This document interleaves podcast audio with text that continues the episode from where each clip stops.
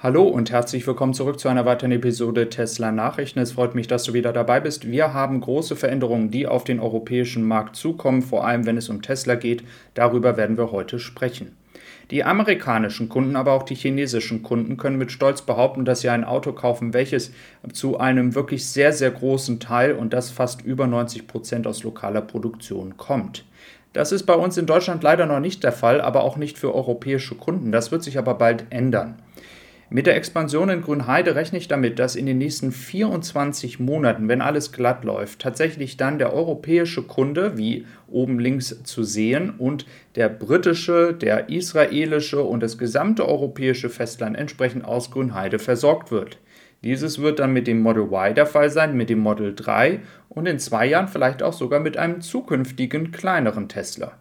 Das hat viele Vorteile. Erstmal diese gesamte Lieferkette mit den Schiffen würde behoben werden. Der chinesische Markt wird aus der Fabrik in Shanghai bedient und von dort würde man entsprechend noch Autos nach Australien, Thailand, Vietnam, Japan, Korea, Indonesien, vielleicht auch die Philippinen, je nachdem, entsprechend exportieren.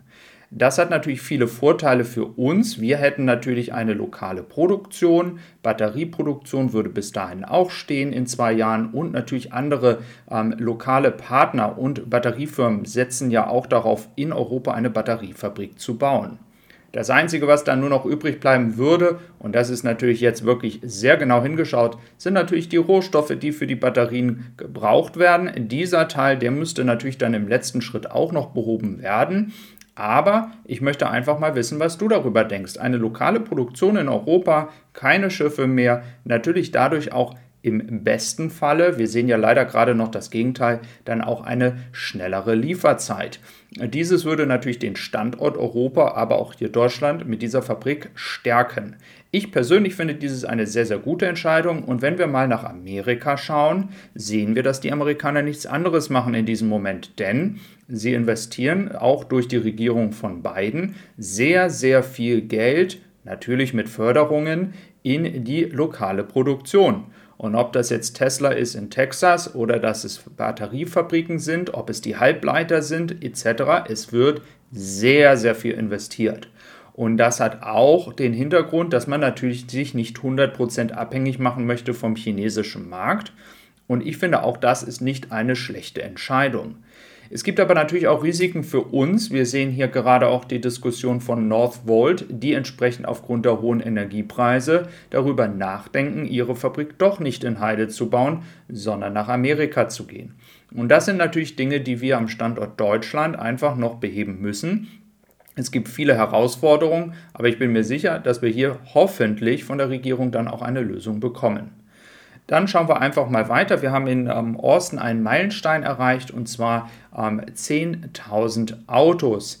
Ähm, dieses ist tatsächlich ähm, in 108 Tagen erreicht worden ähm, und es ist im Prinzip hinter Shanghai jetzt die zweitschnellste Zeit, dass man diesen Meilenstein erreicht hat. Ich möchte nochmal darauf hinweisen, Grünheide ist tatsächlich am langsamsten. Das müssen wir einfach ehrlich anerkennen. China ist am schnellsten gewesen. Ähm, Giga Texas holt entsprechend jetzt extrem auf. Ähm, ich hoffe aber, dass es dann auch wirklich in Grünheide ähm, jetzt auch ein bisschen schneller geht. Ähm, wie gesagt, auch hier, wenn ich Zahlen nenne, ähm, wir wissen ja, dass es manchmal ein bisschen länger dauert. Ja, dann schauen wir einfach mal ähm, auf die Preise, denn ist wirklich dieser Hype um die hohen Preise jetzt wirklich rum? Ähm, können die Autobauer es sich noch leisten, überhaupt die Preise so hoch zu lassen? Ähm, es ist heute noch ganz aktuell reingekommen, dass Ford in China auch die Preise gesenkt hat. Und bei Tesla ist es tatsächlich so, dass sie in Amerika um 1,7 Prozent im Durchschnitt gesunken sind. Ob das daran liegt, ähm, dass die Leute einfach günstigere Varianten kaufen, das kann natürlich auch der Grund sein, denn es geht hier um die Transaktionen und nicht den tatsächlichen Preis. Und wenn Leute natürlich einen günstigeren Tesla kaufen, weil die Preise einfach so teuer sind, dann wird natürlich der Durchschnitt hier sinken. Wir sehen aber auch, dass es immer noch 16,1% mehr sind als im letzten Jahr. Honda ist mit 10,4% und auch Stellantis, die Gruppe, entsprechend mit 11,7% ähm, doch auch im zweistelligen Bereich. BMW in Amerika mit 8,8%. Diese Preissteigerungen haben natürlich auch dazu geführt, dass Tesla einen sehr, sehr guten Profit erzielt hat im letzten Quartal. Diese Grafik veranschaulicht das nochmal sehr gut. Und wenn man einfach mal vergleicht, was so andere Unternehmen in den letzten Tagen so für Einnahmen ähm, entsprechend publik gemacht haben, dann steht hier Tesla tatsächlich noch sehr, sehr gut da. Wir haben also einen Net-Profit von 3,3 Milliarden und das wird natürlich Tesla jetzt die Möglichkeiten geben, durch dieses konstante Einnehmen von Geld ähm, natürlich Expansionen in Austin und Grünheider weiter voranzutreiben und dann vielleicht noch Ende des Jahres ähm, im vierten Quartal, wenn der Earnings Call kommt, ähm, vielleicht dann auch noch eine weitere Fabrik bekannt zu geben. Es gab ja viele Gerüchte, ob es Kanada zum Beispiel ist oder ob noch eine weitere Fabrik in China kommt, ähm, was ich jetzt in diesem Moment für nicht so eine gute Idee halten würde. Ähm, aber bleiben wir mal ähm, gespannt, was da noch alles ähm, verkündet werden wird.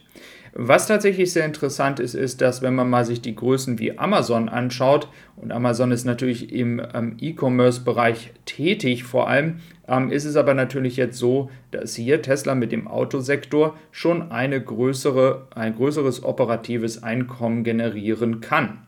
Ob man das jetzt als eine Sensation bewerten sollte oder ob man die Businesses, die ähm, Amazon und Tesla jeweils haben, überhaupt vergleichen kann, ich finde es ganz interessant, dass Tesla mit so viel weniger Umsatz es inzwischen geschafft hat, hier tatsächlich noch mehr operatives Einkommen zu generieren. Dann schauen wir mal weiter. Wir haben natürlich auch noch Neuigkeiten rund um eine Umfrage vom Handelsblatt. Und da würde ich mal gerne eure Meinung nochmal zuhören. Und zwar ist es so, dass ähm, 30 Prozent der Leute eine akzeptable Reichweite eines E-Autos bei über 500 Kilometern sehen und das aber wiederum andersrum. Wie weit fahren Sie durchschnittlich pro Tag mit dem Auto? 53 ähm, Prozent der Leute sagen 24 Kilometer. Und das ist nämlich genau das Interessante. Eigentlich brauchen wir gar nicht so viele Kilometer täglich. Und das ist genau diese Debatte, die immer gerne geführt wird. Man soll ein Auto haben, was 600, 700 Kilometer Reichweite hat. Und äh, da muss ich tatsächlich sagen, wenn man den täglichen Gebrauch sieht, ist es im Durchschnitt tatsächlich so, dass die meisten Leute gar nicht so weit fahren. Selbst wenn es 60 Kilometer pro Weg zur Arbeit wären, würde man sich da schon in einer kleineren Gruppe befinden. Dann fahren wir einmal auf das Model Y, denn viele vergessen, dass Tesla tatsächlich auf dem Weg ist, hier das Model Y dann im nächsten Jahr zur Nummer 1 zu machen. Und das nicht nur im Elektroautobereich, da sind sie es schon, sondern weltweit bei allen verkauften Autos. Und ähm, das führt dazu, dass sie dieses Jahr es noch nicht so ganz schaffen, aber mit 760.000 Autos werden sie hier tatsächlich nur mit dieser Modellvariante und den verschiedenen ähm, Spezifikationen 50 Milliarden Dollar Umsatz machen. Also dieses Model Y hat sich auf jeden Fall durchgesetzt. Und ähm, wenn du noch mehr Neuigkeiten hören möchtest oder diese Tonspur hören möchtest, dann schau gerne auf meinem Podcast tessisupply.com vorbei. Ich wünsche dir einen wunderschönen Tag, mach's gut, bis dann und tschüss.